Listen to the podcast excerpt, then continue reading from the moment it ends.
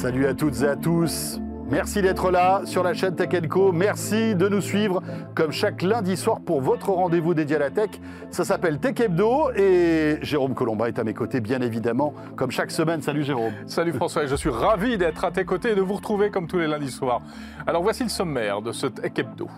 Tout d'abord, on va faire le point sur la Paris Games Week qui vient de s'achever. C'était l'événement du week-end à Paris consacré aux jeux vidéo. Melinda Davansoulas viendra tout nous dire. Et puis, Jérôme, on s'intéressera au constructeur de smartphones Motorola. Euh, qui euh, vient d'annoncer un nouveau smartphone pliant, Ah. un peu, euh, si tu veux, pour tous les nostalgiques du Razor, entre autres. L'intelligence artificielle au service de l'éducation et notamment pour corriger les lacunes des élèves. Notre invité nous dira tout, ce sera notre rendez-vous Tech Care. Et bien voilà, vous savez tout. Merci d'être là. Comme chaque lundi soir, c'est parti pour Tech Hebdo sur la chaîne Tech Co.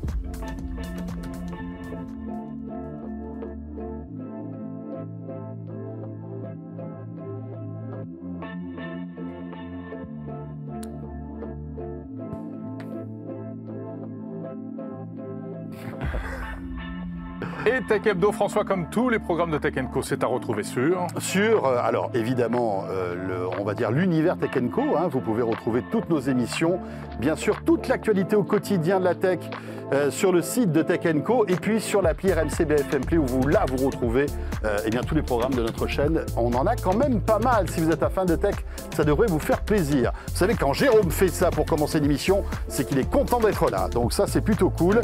On attaque, on attaque avec l'actu? On attaque avec... c'est pas facile à C'est dire. pas facile à dire. hein.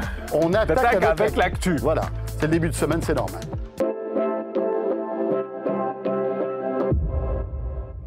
Si on commence comme ça à savonner au début de l'émission, pas on n'est pas arrivé. Heureusement, une professionnelle vient de rejoindre le plateau euh, de Tech Hebdo. Ça fait plaisir, au moins une. Enfin un peu de sérieux. La pression d'entrée. Mélinda d'Avansoulas est avec nous. Salut Mélinda. Bonjour messieurs. Bonjour Mélinda de la rédaction de Tech Co. Mélinda, euh, qui alors a vécu cette Paris Games Week au cœur de l'événement, parce que tu y étais quasiment tous les jours. Ton petit cœur de gameuse a, a vibré. Mais ça m'a fait plaisir de retrouver la Paris Games Week. Et en plus, on est à côté. Alors quand même, Oui, c'est vrai. C'est vrai il faut avouer qu'on était un petit peu, euh, on était un petit peu nantis.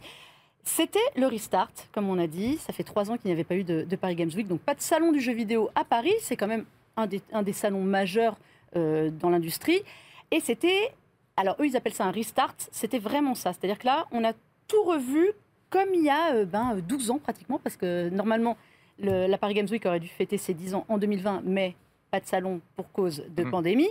Et ben là, il n'y avait que le hall 1 et beaucoup moins de monde. En 2019, il y avait 317 000 personnes qui étaient venues. Je ne sais pas Ouais. si vous imaginez 317 la 000. densité sur trois halls à l'époque. Là, un seul hall, mais quand même 150 000 Pas visiteurs. mal, hein Donc entre mercredi et dimanche de la semaine dernière, ça fait quand même un petit Ça peu de fait pas monde. mal. On voit que le jeu vidéo est toujours aussi appétant et qu'il arrive à générer comme ça des engouements. hein. Évidemment. Donc ça, c'était c'était assez sympathique de voir euh, les principaux acteurs qui étaient là. Il y avait donc euh, Xbox, PlayStation, Nintendo, Ubisoft. Vraiment, les grands étaient là. C'est quand même le premier salon euh, à travers le monde qui peut quand même se targuer de ça. pas mal ça. On peut être fier de nous, hein, la France oui. quand même attire encore. Euh, alors c'était euh, très particulier. Moi j'ai connu le tout premier. Et il y avait un peu cette même En ambiance. 1804. Exactement, du haut de mon grand âge. C'est pas très gentil quand même avec Melinda. Nous, on pourrait sortir cette blague. Non, mais, voilà. Non, mais c'est vrai. J'ai connu le premier. C'était quand Je suis désolé, 2010. Melinda, j'arrive pas. 2010. Tu vois, ça, fait 2010. quand même, ça fait quand même un, Je crois un moment. on devait y être. On devait y être hein, aussi. Mais vous deviez sûrement y être. Évidemment qu'on devait y être. C'était à l'époque pareil, sur un seul salon, Ouais. enfin sur un seul hall, tout le salon, 48 000 mètres carrés hein, quand même. C'est pas un petit hall. Mais il y avait exactement pareil, c'est-à-dire de très très grands espaces. Alors ça, c'est quelque chose qu'on n'avait pas connu euh, à la Paris Games Week euh, depuis euh, plusieurs éditions. Ouais. Il y avait énormément d'espace. C'est un peu ce qui était surprenant parce que vous Un peu à aviez. l'américaine, on va dire. alors, oui, mais avec de fait moins de monde dans les allées. La Paris Games Week, il faut quand même savoir que c'était le salon où on jouait un peu des coudes pour avancer dans les allées. Oui. En général, les, les visiteurs sont là. Il y a une journée presse la veille de l'ouverture officielle et les journalistes s'y pressent pour travailler, justement, pour éviter euh, d'avoir La à. euh, du lendemain. la- voilà, exactement. là, honnêtement, moi, j'y suis retournée euh, en semaine pour voir à quoi ça ressemblait. On pouvait circuler. Euh, il n'y avait pas ces très, très, très longues files d'attente de, de joueurs qui venaient pour tester ben, le Call of Duty qui, en général, sortait la semaine après. Ben là, pas de Call of Duty. Alors, Donc, pas de pas d'effervescence euh, dans ce sens-là. C'est-à-dire que les éditeurs n'ont pas fait d'efforts véritablement pour essayer de se synchroniser avec le salon, pour qu'on ait des petites exclus. euh, Alors, pas de nouvelles consoles, bien sûr, Voilà. puisque là, on est au milieu d'un cycle. C'est jamais vraiment le salon des- exclus, euh, pour la simple et bonne raison qu'il est placé très très tard dans Ouais. la- dans l'année. Alors, Finalement, tous les jeux importants sont déjà sortis. Normalement, oui, je te dirais bien. Mais cette année, c'est vrai que paradoxalement, ben, God of War Ragnarok qui sort, euh, qui sort demain, eh ben, n'était pas jouable sur le salon. Ah Ce oui, qui est un peu, un c'est peu étonnant. PlayStation était, était là sans être vraiment là. Ils étaient sur le, le stand de la, de la FNAC, parce qu'on sait qu'à l'échelle mondiale, normalement, ils n'ont rien le droit de faire. Donc il y avait un peu de jeu. Il y avait euh, Horizon euh, Forbidden West qui était là.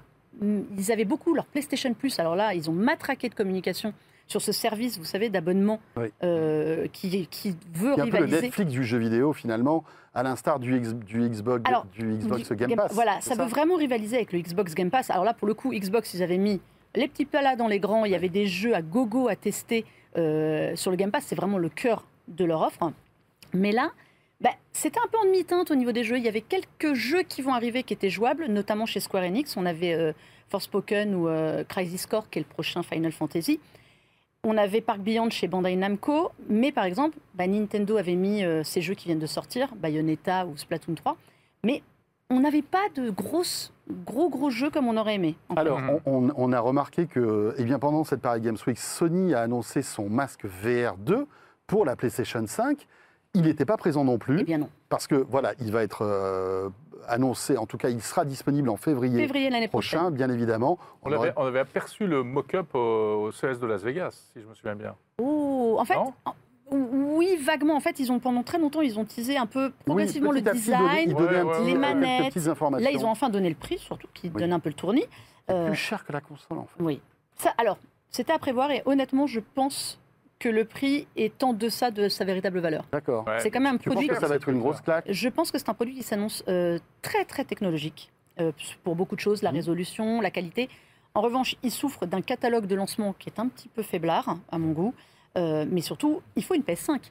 Ça, c'est un peu le gros problème de ce casque. Oui, il si faut tu une PS5. rajoutes la PlayStation 5, plus le casque, plus un ou deux jeux, Ben, on est à 1200 euros. On C'est est à avec des 1200 euros. lentilles euh, pancakes, là, comme, comme Oui, euh, carte méta, ça c'est ça un sont peu ça. amincis, en fait. Ouais, Voilà, c'est hein. ça. Mais non, mais ça va être un très très beau produit. Mais bah, là, malheureusement, il n'était pas présent. euh, Avec il des écrans. OLED, enfin, ça, va être, ça a l'air d'être un truc super. Ça va être un super produit. Mais il n'était pas présent. C'est bien dommage. On aurait bien aimé le voir. Bon, Voilà, voilà, pour bah, la Paris. Games Week, euh, bien sûr, euh, on- et on souhaite que l'année prochaine, on puisse en avoir encore une, une édition encore plus importante. Ça, Avec ça encore Là, ils, ont- ils nous, ont- ils nous d'acteurs, avaient expliqué qu'ils avaient fait ça très très vite. Déjà, c'est Mais bien, ça a redémarré. C'est bien. Dans l'actu également, Mélinda. Ah là là. Eh bien, Mais alors, le feuilleton un jour une annonce. Hein, soyons, clairs. Depuis le 28 octobre, Oui, c'est un peu la Elon Musk euh, Twitter Week. Mais Enfin, oui, je- c'est je- la, Twitter Twitter hier. Week. Twi- Twitter, hier. Ah, mais je pense que tous les jours, nous allons avoir le droit au réveil d'Elon Musk à une nouvelle idée, à une nouvelle Ouais, c'est un lubie. C'est un peu comme Donald Trump qui, Mais tous les matins, euh, Je balançait pense qu'ils ne sont pas, ils ne se fréquentent pas, ils ne sont pas émis pour rien. On attend d'ailleurs toujours le retour officiel sur le réseau. Ouais. Donc, depuis son rachat, nous avons eu droit à tout. Les, la moitié des salariés qui ont été licenciés, Ouais, dont une partie soi-disant par violent. erreur, donc qui sont en train d'essayer de faire revenir. Le conseil d'administration qui a été dissous. Euh, les comptes certifiés qui ne vont bientôt plus l'être, moyennant euh, 8 dollars si vous avez Twitter Blue, qui n'existe pas beaucoup dans le monde à part dans 4 pays, donc ça va quand même très vite limiter le nombre de gens certifiés. Euh, Qu'est-ce qu'il nous a annoncé encore? Les tweets qui vont dépasser les 280 signes, Ouais, qui quand même serait renié, voilà, qui serait renié quand même le fondement de Twitter.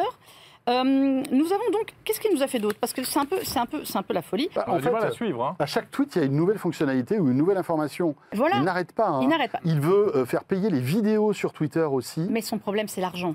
Il l'a dit, il- Oui, les il Twitter veut- est endetté il faut et que- lui, il a mis le beaucoup cash d'argent. rentre. Il faut Ouais. que ça rentre. Et pour ça, il veut faire le ménage aussi. Alors, il a annoncé qu'un conseil de modération verrait le jour avec euh, des avis de tous bords. Mais Enfin, la modération, il est un peu en train de la faire lui-même. Donc là, il s'attaque aux comptes parodiques.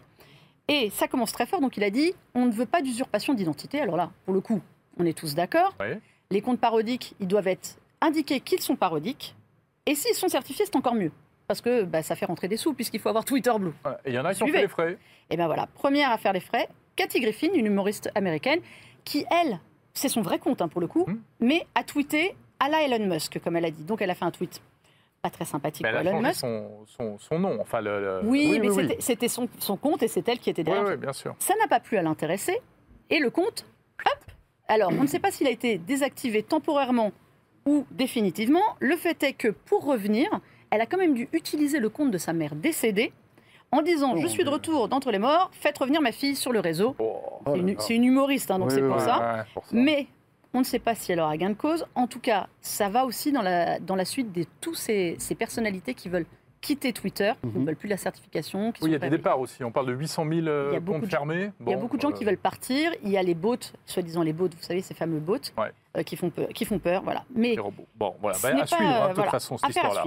Juste un Allez, mot aussi. Ouais. Non, ju- juste un mot évidemment, puisqu'on est toujours dans cette, dans cette, euh, puisqu'on parle des réseaux sociaux, un mot sur Meta aussi. Ça va mal chez Meta. hein. Meta, ça va pas très bien non plus. Alors on le savait, euh, les résultats ont été catastrophiques, annoncés.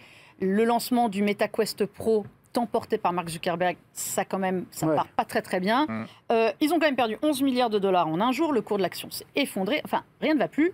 Résultat des courses, les, parmi les 87 000 employés de Meta dans le monde, il y en a une partie qui va commencer, comme chez Twitter, à prendre la porte On parle de progressivement. 10%. Voilà, on parle. Mais c'est une tendance aussi lourde dans beaucoup de bo- de boîtes Bien de sûr. tech aux États-Unis. hein. Exactement. Amazon a aussi annoncé euh, des résultats euh, en berne, puisque les gens ont arrêté d'acheter à gogo avec la reprise de la vie, et a dit qu'ils n'embaucheraient pas. On s'attend plutôt à ce qu'ils débauchent. Il y a d'autres entreprises comme Stripe ou Lyft, qui sont quand même des, des gros acteurs de la Silicon Valley, qui, pareil, commencent à lic- licencier à grande ampleur. Il y a un peu que Google qui n'a pas annoncé de licenciement, mais qui a annoncé aucune embauche. Bon. Donc, affaire à suivre, et qui plutôt, pour le coup, limite ses projets et euh, les stops, comme la tablette, la Pixel Tab, qu'on ne verra jamais. Voilà, on va Eh voir ben- si tout ça va euh, ralentir en fait la volonté de de- d'imposer son métavers hein, de la part de, de Mark Zuckerberg. Ça va être intéressant de voir Il en tout faudra ça. plus pour le faire changer d'avis, en tout cas à Exactement. court terme. Mais merci beaucoup Mélinda. Merci Mélinda. Bien de rien. Mélinda Davansoulas, donc de la rédaction de Tech Co. Jérôme, on va s'intéresser maintenant à Motorola. Aimez-vous les smartphones pliants? Car euh, réjouissez-vous, il y en a de plus en plus et on en reçoit un qui va compter probablement.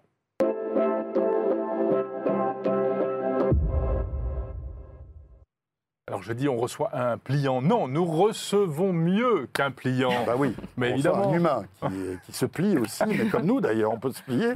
Mais Ça a moins d'intérêt quand On même. va se plier à nos questions. Camille Castinel, bonjour. Bonjour Jérôme. Bonjour, Camille. alors, parce qu'on a, Bonjour, on a connu Camille dans une autre vie, Mais mais, oui, bien maintenant Camille est directrice communication et marketing de Motorola France. Tout à fait, Et voilà le retour de Motorola que, voilà, qui a été initié depuis quelques années maintenant, absolument. euh, un peu partout dans, dans le monde, en Europe et notamment en France, puisque il faut savoir que Motorola est sous l'égide de Lenovo. hein. Tout à fait. C'est important, il faut le signaler. Et euh, Motorola euh, se relance donc avec toute une gamme de nouveaux smartphones.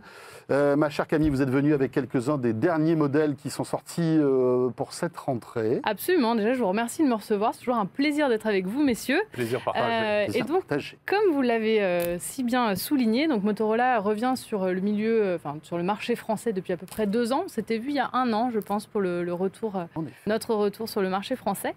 Et donc, euh, c'est un peu l'occasion de faire un petit bilan euh, de ce qui s'est passé en l'espace d'un an et demi presque, hein, euh, depuis notre dernière entrevue. Et donc, effectivement, nous avons sorti trois nouveaux smartphones le 8 septembre dernier, donc, qui viennent compléter notre gamme Edge 30. Donc, chez nous, les, Edge sont vraiment le haut de gamme de Motorola, puisque notre gamme se, distingue en trois familles de produits. Les Moto E, produits plutôt entrée de gamme, Moto G, emblématique, volumique, euh, là où on performe vraiment bien aujourd'hui. Oui.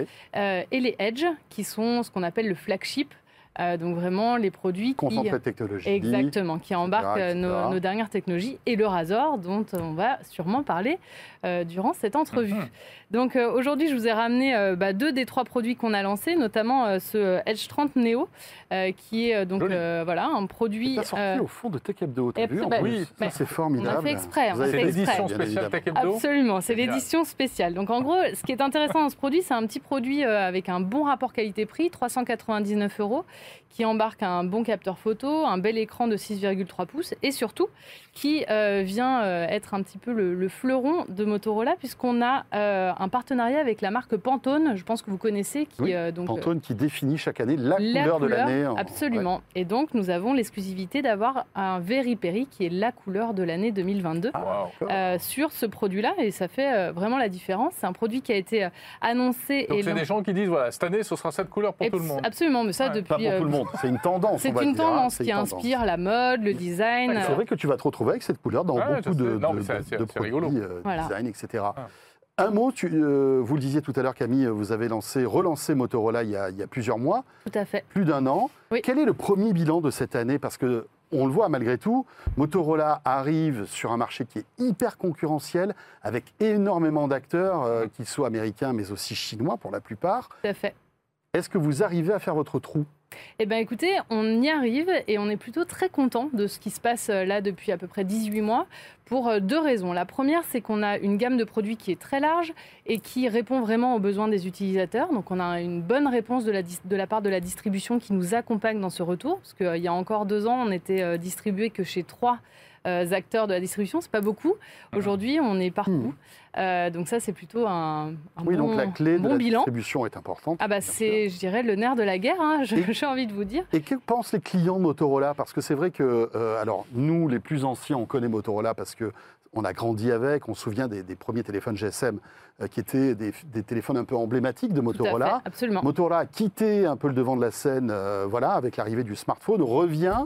Vous arrivez à trouver votre, euh, on, va dire, la, cible de ceux qui euh, euh, veulent acheter du Motorola? Alors justement, Motorola, il y a beaucoup de choses à dire. Comme vous l'avez dit, c'est une marque qui bénéficie d'une notoriété déjà, je dirais, installée, mais qui a à la fois des avantages et des inconvénients. L'avantage, c'est que les gens nous connaissent. L'inconvénient, c'est qu'on a une image un peu poussiéreuse de tout ça. Vous l'avez bien mentionné également. dans les années 2000, en fait, on a vraiment eu, je dirais, l'apogée de la marque, euh, là où il y a eu notamment le fameux Razor. Mhm. Donc le Razor étant justement, j'ai envie de vous dire, Et là, elle le le sort de Absolument. sa Transition. Exactement, puisque donc le Razor était vraiment emblématique. Bien sûr, c'était le donc, téléphone à clapper. Le, euh, té- le voilà. fameux téléphone à clapet. Il- le must-have, hein, il fallait avoir le Razor à l'époque. must-have, bien sûr. euh, de l'époque. Et donc là, nous voilà depuis le 25 octobre avec l'annonce du nouveau Razor, donc le Razor 2022, qui est donc un produit avec un écran pliant. Je vais vous. Bien, On a Ah, bah voilà, je, vous connais, sûr. messieurs, je vous connais. ouais, évidemment. Euh, donc c'est un produit qui a été annoncé le 25 octobre, qui a été vraiment revisité, repensé de par son design. Comme vous pouvez euh, le voir là, c'est un produit qui est plus compact. Euh, Motorola fait, mise vraiment sur l'écran pliant, qui est la tendance du moment, hein, puisque vous, le- vous avez sûrement euh, lu tout ça, mais euh, IDC par exemple annonce que d'ici Ça va 2020 démarrer et Vraiment d'ici 2026, le marché devrait faire x4. D'accord. Donc euh, pour nous, c'est vraiment quelque chose qui est important de pouvoir travailler. Et le Razor 2022 a été complètement revu. On a perdu le petit menton emblématique, hein, vous avez vu, euh, puisqu'on est sur un produit plus compact. On retrouve un grand écran de 6,7 pouces Et l'écran euh, place. OLED. Et surtout, on a un grand écran en façade qui fait 2,7 pouces, qui fait donc 50% de plus Ah, que coup, ce que fait la large, hein. concurrence. Exactement. Donc c'est un produit un petit peu plus large, mais pour autant très compact, avec une charnière qui a été complètement euh, retravaillée, puisque euh, comme vous pouvez le voir, Oui, si parce on- que c'est votre deuxième smartphone pliant. hein. absolument, on a lancé un premier Il y a deux ans, Razor il y a deux ans, 2019. Ouais. euh, puis une version 5G en 2020. Et là, on arrive avec un design complètement repensé, une charnière complètement revue. Il est assez léger, euh, j'ai l'impression, Oui. par rapport à. Il est léger et il a donc cette charnière adaptative qui permet notamment de le poser hein, sur, euh, bah, sur un- un- une table, peu importe, pour euh, se servir pour notamment faire de chaise, par Très Alors une chaise, je vous déconseille, Jérôme, de vous asseoir dessus. Ça, ça néanmoins. Vous Très pouvez forme, vous en servir comme d'un tr- d'un trépied. Donc je vais vous montrer, on lance l'appareil photo de manière assez... euh, Oui, et après, euh, on peut faire des selfies. euh, Les selfies, exactement, et normalement. Alors moi je vous vois, je vais appuyer Ah, sur le petit bouton. Est-ce que vous On peut voyez faire de la vous visio aussi. Et on voit le, on voit le gros smiley derrière, oui. Alors attendez, hop, ça Ah, c'est voilà, parce que... retour- oui. Hop, est-ce que c'est bon Regardez. Est-ce que vous attendez, voyez on, là va, on va le tourner sur la gauche. euh, Ah, sur la gauche. Voilà, Alors, comme ça. Hop, on va voir. le- alors, là ça va être un petit peu moins... Compliqué, hein. Et Non, voilà. c'est pas Et voilà. compliqué, c'est Ah, normalement, je pense mots. que là Voilà, c'est bon. fini, Est-ce que c'est bon. Ça a raté. Non, pas Et du oui, tout. c'est vrai, regarde, du coucou, Ah oui, dis. Attends, Jérôme, dis coucou à la voit. caméra. Donc avec cette continuité entre l'écran principal D'accord. et l'écran euh, extérieur qui répond aux nouveaux usages aujourd'hui euh, des utilisateurs. Voilà, donc euh, Motorola se lance dans le pliant. À quel prix? Alors ce produit sera commercialisé, enfin est commercialisé à 1199 euros pour une version à 256 Go et 8 D'accord. Go de RAM. Très Eh bien voilà, le retour de Motorola avec un produit emblématique, revisité, remis au goût du jour, le Razor. Voilà. Merci, Merci beaucoup. Camille Merci à nous, vous. les présenter, ces nouveaux smartphones. Merci Avec beaucoup. plaisir. Et vous restez avec nous, on va terminer euh, ce Tech Hebdo avec notre rendez-vous Tech Care.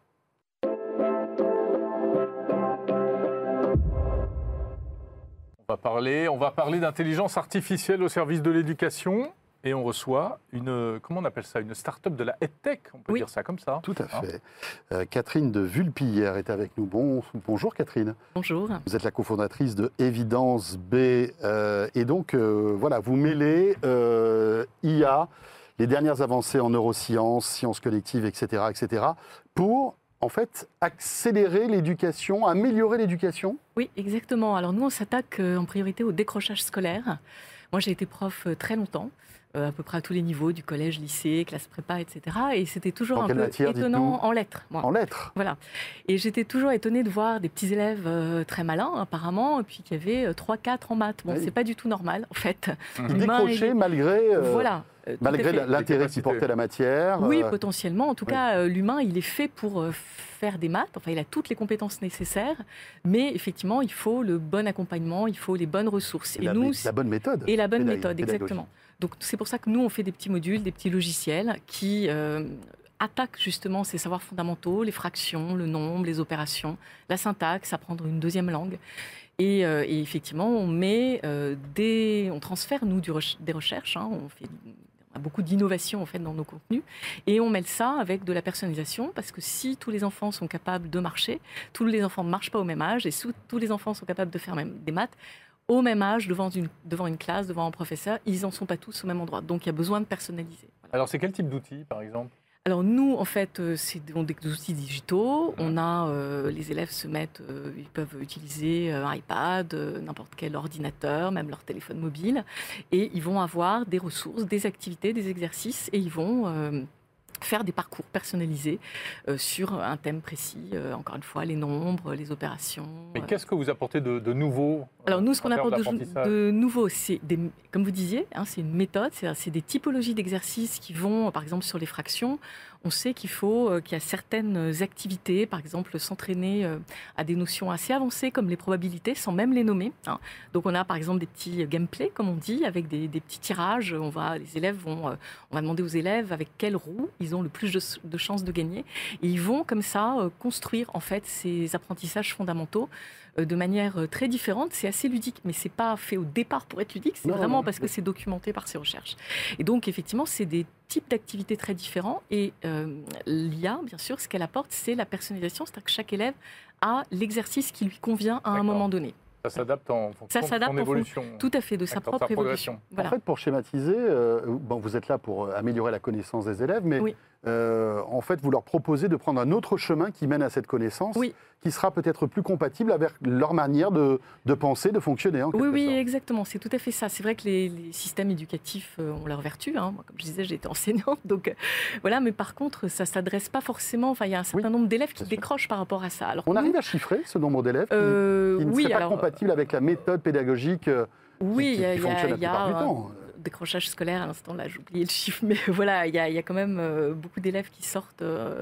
De, de- sans diplôme hein, des systèmes éducatifs, je crois que c'est 11% en Europe par exemple, ça déclenche évidemment beaucoup de problèmes sociaux, etc. Donc effectivement, nous, ce qu'on propose, c'est, comme vous dites, cette méthode un petit peu de côté, en complément vraiment des apprentissages. hein. c'est pour les professeurs aussi dans, dans les classes, hein, c'est pas du tout en dehors de ces systèmes. Et, et donc effectivement, ça permet ensuite que le professeur fasse finalement son cours, comme on dit, avec un terreau solide. hein. C'est-à-dire que les fondamentaux sont là pour les élèves, ils sont capables de rattraper le train. Mais comment ça s'insère dans un Dans une- une un séquence, euh, oui, oui. euh, Ben, classique justement, c'est le professeur, il sait par exemple qu'il va avoir des, une notion très difficile à appréhender. J'évoquais les fractions, j'évoquais euh, les opérations. Donc, nous, on a en ce moment un produit qui s'appelle Adaptive Math, hein, qui est pour tous les élèves de cycle 2 en France, les 800 000 de, de chaque euh, 2 millions 4 élèves qui, sont, qui ont accès gratuitement à, à ça. Et donc, le professeur, il sait qu'il va aborder un point difficile. Donc, il peut tout à fait mettre sa classe devant un de ces modules pour justement permettre aux élèves de bah, de, de- de consolider en fait ces Mhm. fondamentaux des fondamentaux. Et ensuite par exemple faire sa leçon. Ou alors il a déjà commencé et il s'aperçoit qu'il a un petit groupe dans sa classe qui a décroché. Donc il va le, lui proposer de, de faire ses modules. Voilà, on a la même chose sur la langue française, hein, sur la maîtrise de la langue. Alors là, on a, nous, par exemple, un produit analogue qui s'appelle Adaptive Langue, hein, qui aujourd'hui, euh, par exemple, pour tous les élèves de l'Île-de-France, tous les lycéens d'Île-de-France, qui est accessible là aussi gratuitement. Même chose en région Nouvelle-Aquitaine, etc. Et donc là, c'est pour retrouver aussi la maîtrise de la langue, parce qu'on est avec euh, des structures de la langue. Il n'y a pas de raison là non plus qu'on ne maîtrise pas la langue. Sauf si on est français, ce qui est une bonne excuse pour rien comprendre aux langues étrangères. Voilà. Hein. Oui, mais là, c'est le français pour les. Français. hein. C'est le français. Ah oui, oui, oui, là, tout à fait. français. Euh, mais euh, il faut des outils numériques malgré tout pour bénéficier de tout, de tout ce que vous proposez. Oui, oui, oui, tout à fait. Alors bon, faut pas croire. D'abord, euh, nous, le- le- la manière dont on s'implémente dans les classes, hein, ça peut être comme je disais pour quelques élèves. Et franchement, euh, il n'y a pas beaucoup d'écoles aujourd'hui qui n'ont pas même ne serait-ce qu'un ordinateur Oui. au fond de la classe. On est ce qu'on appelle low device, hein, c'est-à-dire qu'il n'y a pas besoin d'être online. Il suffit que le professeur ait chargé l'application avant. Voilà. euh, bon, donc euh, oui, il y a besoin de matériel, bien sûr, pour tracer. hein. Nous, on est du numérique avec de l'IA, euh, ça ne peut pas se faire sans, mais néanmoins, euh, voilà, c'est pas du tout. euh, Il n'y a pas besoin d'un matériel hyper C'est des programmes qui sont accessibles financièrement pour les, pour Oui. les écoles Alors en fait, les- c'est gratuit. hein. Ah, Par gratuit. exemple, euh, nous, on, on a deux modèles. hein. Enfin, on a un modèle économique qui est B2B. Donc, en Mhm. fait, on s'addresse bien à des utilisateurs finaux. Et en fait, on y arrive à travers, des, par exemple, des marchés. hein. J'évoquais euh, Adaptive Math. hein. C'est un, un appel à projet qu'on a remporté il y a trois ans maintenant avec le ministère de l'Éducation nationale qui, du coup, l'a acheté pour tous les élèves de cycle oui, 2. d'accord. Donc, c'est gratuit. Même chose pour la région Île-de-France. Voilà. Ça s'appelle Évidence B. Merci beaucoup Catherine. Merci à vous. Merci d'être passé, nous expliquer tout ça sur le plateau de Tech Hebdo. Très bien, Catherine de Vulpillère donc. euh, et c'est avec euh, ce rendez-vous Tech Air que se termine ce Tech Hebdo. Bien évidemment, on a été ravis de passer cette demi-heure en votre compagnie.